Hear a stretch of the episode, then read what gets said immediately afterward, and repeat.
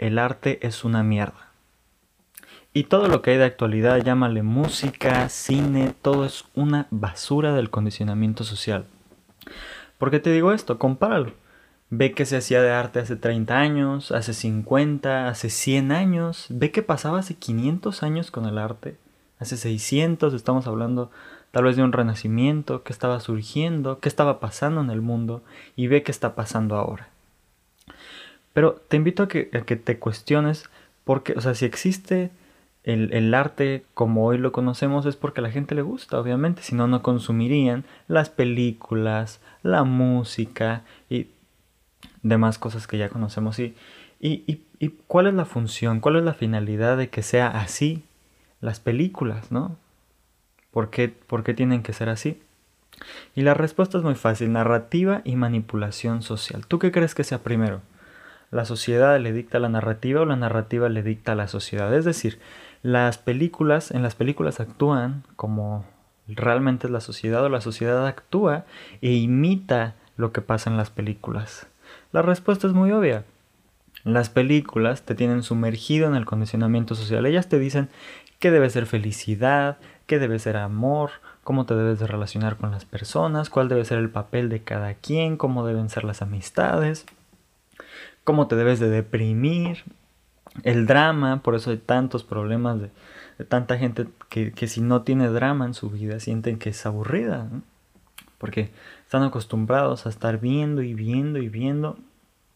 Y su vida es un subir y bajar de emociones en el que solo las personas tienen dos sentimientos, depresión, felicidad, otra vez tristeza, felicidad, tristeza y toda su vida es un eh, sub y baja de emociones lo cual no te lleva a ningún lado y no es lo natural. No, no necesariamente porque sea así, tiene que ser lo natural. De hecho, si funciona así, es porque pues el mundo sabe que hay un montón de personas sin rumbo, sin sentido de vida, sin ganas de existir y que es más fácil manipular a personas sin rumbo que a gente que se cuestiona y que se pregunta por qué existen las cosas así. Entonces, eh, te invito a, que te cuestiones por qué piensas así, por qué tendrías una postura sobre algo, de dónde viene, piensa en de dónde viene lo que tú piensas, por qué te vistes así, por qué tus amigos son ellos, por qué tu novia es así. No podemos hablar de manipulación social sin mencionar al padre de todo esto. Vámonos a los orígenes, de dónde viene, ¿Qué, por qué existió esto, porque antes no era así.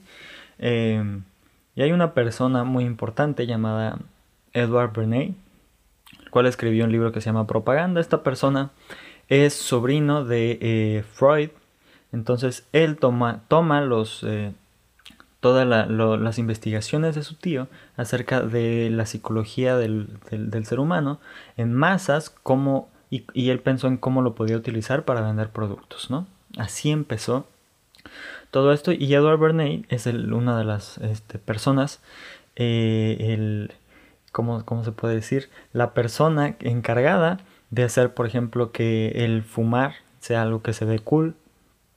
Logró que las personas compraran cosas que no necesitaban, creándoles una necesidad psicológica, haciéndoles creer que eso los iba, les iba a dar la felicidad. Hacer que las personas compren un carro, no tanto por la necesidad de transportarse, que es lo que todos creeríamos, sino por lo que el carro dice de ti. ¿Por qué te digo esto? Eh, un carro era símbolo de que te iba bien en la vida, te iba bien en los negocios, eres una persona exitosa y por eso podías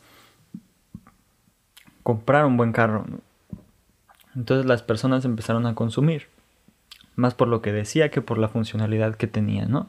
En ese momento llegó el consumismo y a partir de ahí todo lo que vaya surgiendo es consumo, consumo, consumo, consumo, consumo.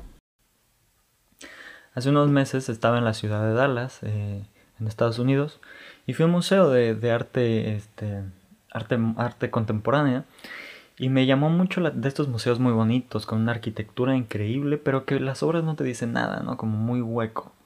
Entonces, me llamó mucho la atención, más que las obras, la gente que las va a ver y las está analizando así como si fueran algo increíblemente profundo y con un mensaje increíble al que te transmitiera cuando no es así, ¿no? Pero bueno, Y, y mi hermano me hizo un comentario muy chistoso, me dijo, vamos a ver estas obras, así como si supiéramos analizarlas. Y le dije, me, me, se me hizo muy curioso y le dije, realmente no hay nada que analizarles. No te dicen nada, están vacías. Y, y hay algo muy curioso porque él me dijo que no creía que era así. Él, él me dijo, si está en un, en un museo de arte en Estados Unidos de prestigio, es porque es arte.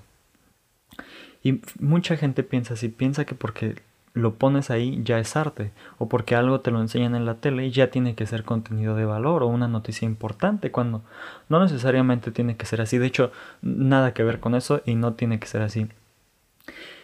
Y me hizo pensar en cómo cada parte de la historia siempre va relacionada, cada, cada época del arte va relacionada a la historia. Es decir, si hablamos de un renacimiento, ¿qué estaba pasando en ese momento en el mundo?